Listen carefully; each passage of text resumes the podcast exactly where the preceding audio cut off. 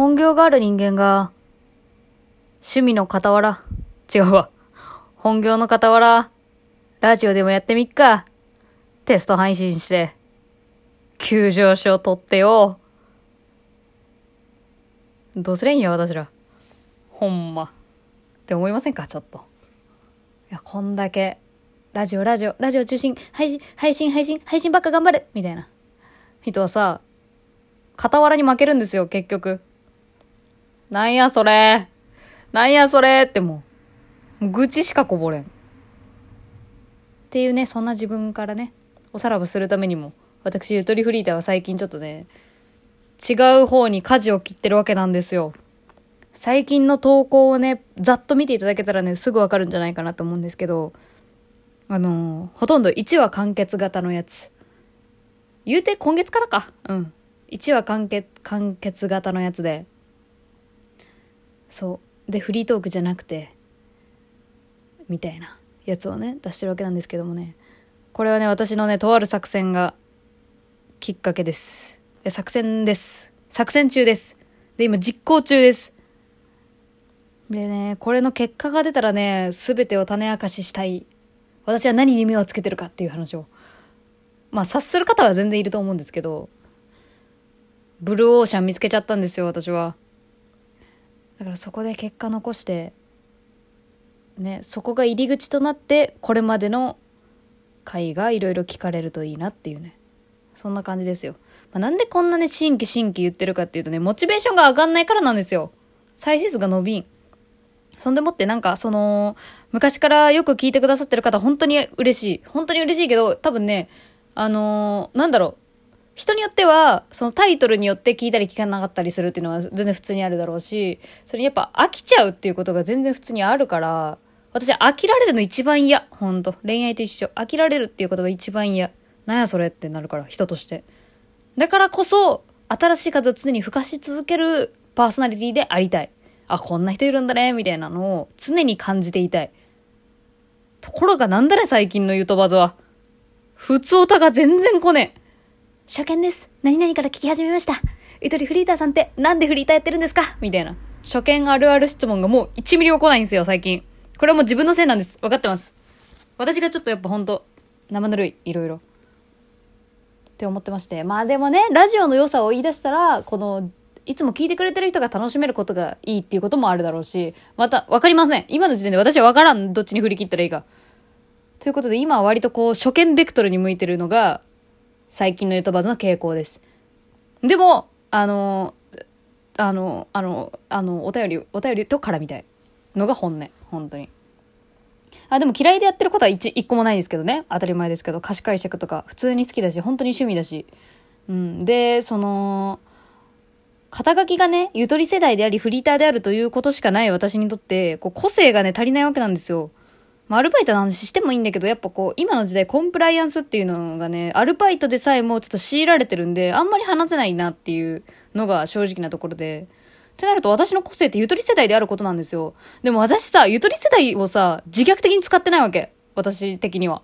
自虐と捉えてる方が多そうなんだけど、え、ゆとりさんって言っていいの？これ失礼じゃない？みたいなこと何回かあるけど経験が。私、ゆとり世代って言われて嫌だったこと、マジで一回もないわ。私はね。なんかある人はあるみたいですよ。でもやっぱ同年代で。どうせゆとりはって言われたことあるらしいですよ。あんなベタなセリフ。私はね、ちょっとね、あのー、自尊心がもうカンストしてるんで、ゆとり世代であることをこう逆手にとって、あのー、ゆとり世代のくせにすごいねって言われればいいんじゃねって思ってるから、もう私はもうそっち狙ってますね。あ、しっかりしてるねって言われればええやん。それだけやん。もう個人個人が頑張ればゆとり世代っていうレッテルも全然プラスに変えられるやん。みたいな。アッパーな人間だなこの発言。まあ今テンションが高めやからこういうこと言えるんだろうけども。そう。だから別に自虐的に使ってないからね、個性がない。でもってなんか自分の趣味の話っていうのを、なんかどんどんした方が、ラジオってもっと楽しくなるんじゃないかなと思ってて。で、私の趣味ってなんだろうって考えた時に、その歌詞解釈、頭の中で勝手に妄想すること、あとリサイクルショップが好きなんですよ。これ。私、リサイクルショップで2店舗、あの、2会社、2会社バイトしてるんですよ。学生時代、社会人になってからも。うん。やってて、で、普通にお客さんとして行くのも中学生の頃から好きだったのよ。もう。中学生の頃からもう、なんていうの？基本1着300円の服しか着てなかった。もう、ど貧乏やんって思えるかもしれんけど、いや、でも買いまくってたから安い服を。そう、こっちの方が頭ええやろ、みたいな。この300円でめっちゃブランドの服買ったろみたいなさ。なんかそういう掘り出し物系というか宝探し感覚がリサイクルショップマジで好きなのよ。だからこのリサイクルショップの歩き方みたいな配信とかしたいなと思ったりとかね、してたりするんですよ。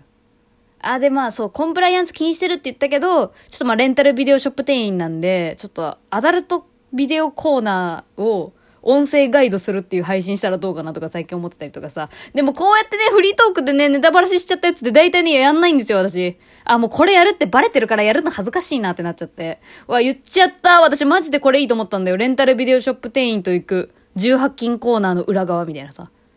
18金コーナーのこの入り口から出口まで、まあ入り口と出口一緒なんだけど、出入り口のね、中の構成をね、教えてあげたいなと思ったのよ。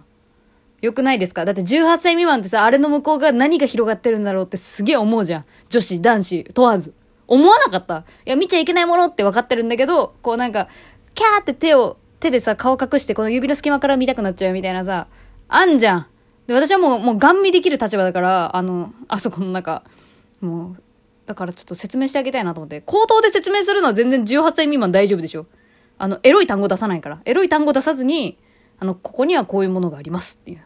で、こんだけジャンルがありますと。で、このジャンルが、まあ、性癖の数と言っても過言ではないでしょうという、ようなね、説明をね、するのちょっと面白いんじゃないかなってね。え、ちょっとやろうかなこれマジで。いや、でも単語は出ちゃうな。エロい単語出ちゃうな。だってもうジャンルがもうエロい単語だもん、言うたら。うん。いやでさ、いやでそう、なんかあんのよ、一個。あの、何の話だっけ？まあいい？ちょっと話するわ。あのーなんかね、アダルトビデオを借りてるお客さんに限って、ちょっとなんか揉め事が起きたりする法則がね、あるんですよ。これ私の店舗だけですか？ちょっと、います？私のリスナーにレンタルビデオショップ店員っていう人。マジで。教えてほしいわ、そっちの店舗の事情を。うちの店舗は、なんか、揉め事？まあ、いろいろありますよ。レンタルビデオショップって、その、延長がかかってきて、料金ね、多くもらわんといかんとか、まあ、いろいろあるんですけど、で、なんか厄介なことが起きる時に限ってその人が借りてるものがアダルトビデオだったりするんですよ。で、これがね、めっちゃ困るのよ、こっちからすると。この店員同士でさ、あれ借りた人みたいなさ、このタイトルのやつ借りた人っていうので、なんか話すんだけど、そのタイトルがもうエロだからもう、もうそれをさ、それを普通に、あの、業務として読み上げてこう、やるっていうのはちょっと、ちょっと恥ずかしいんだよね。いやでもね、これ本業でやってる人からしたらね、何を失礼なこと言ってんだって言われるかもしれんけど、ごめんなさい。なんかお昼の、お昼の時間で、普通になんか、ね、あの、働いてる時になんかエロい単語を普通に喋るっていうのはちょっと恥ずかしくて。あの、電話とかでもあるんですよ。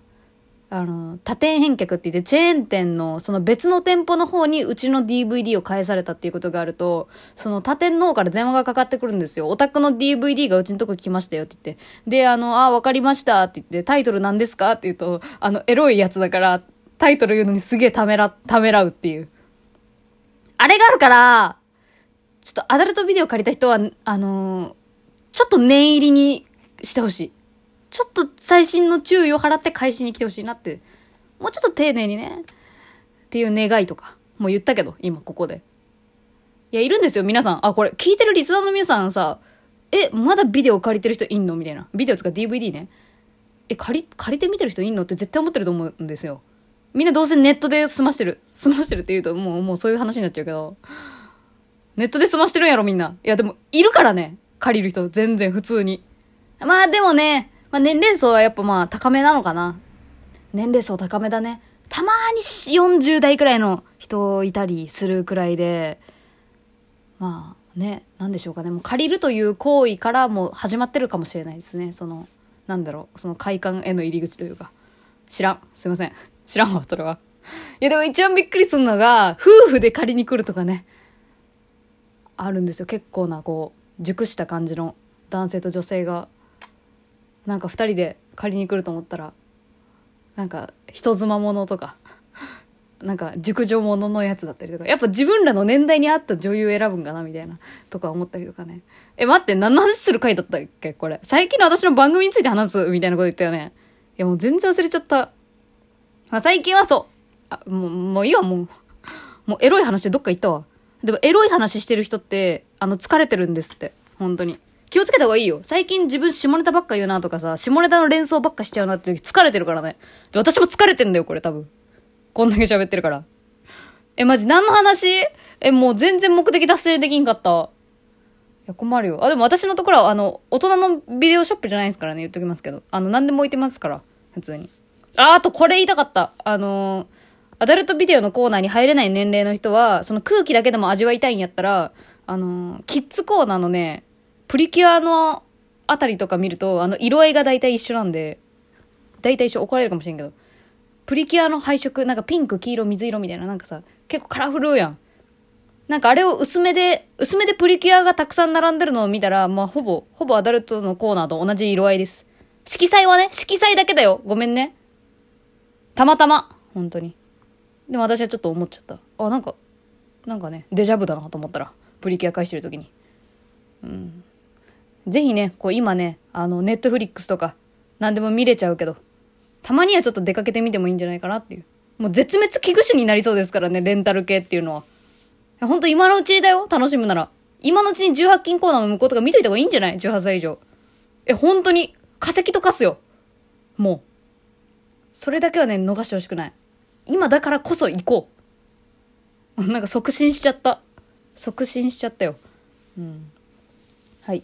えっと、そんなゆずりは笑ってバズりたいをどうぞ今後ともよろしくお願いします。頑張ってますっていうアピールでした。いろいろやってます。ぜひ、ツイッターフォローしてください。あ、あと、お便り募集最近始めました。ぜひ、応募してみてね。番組ステッカーも当たります。またね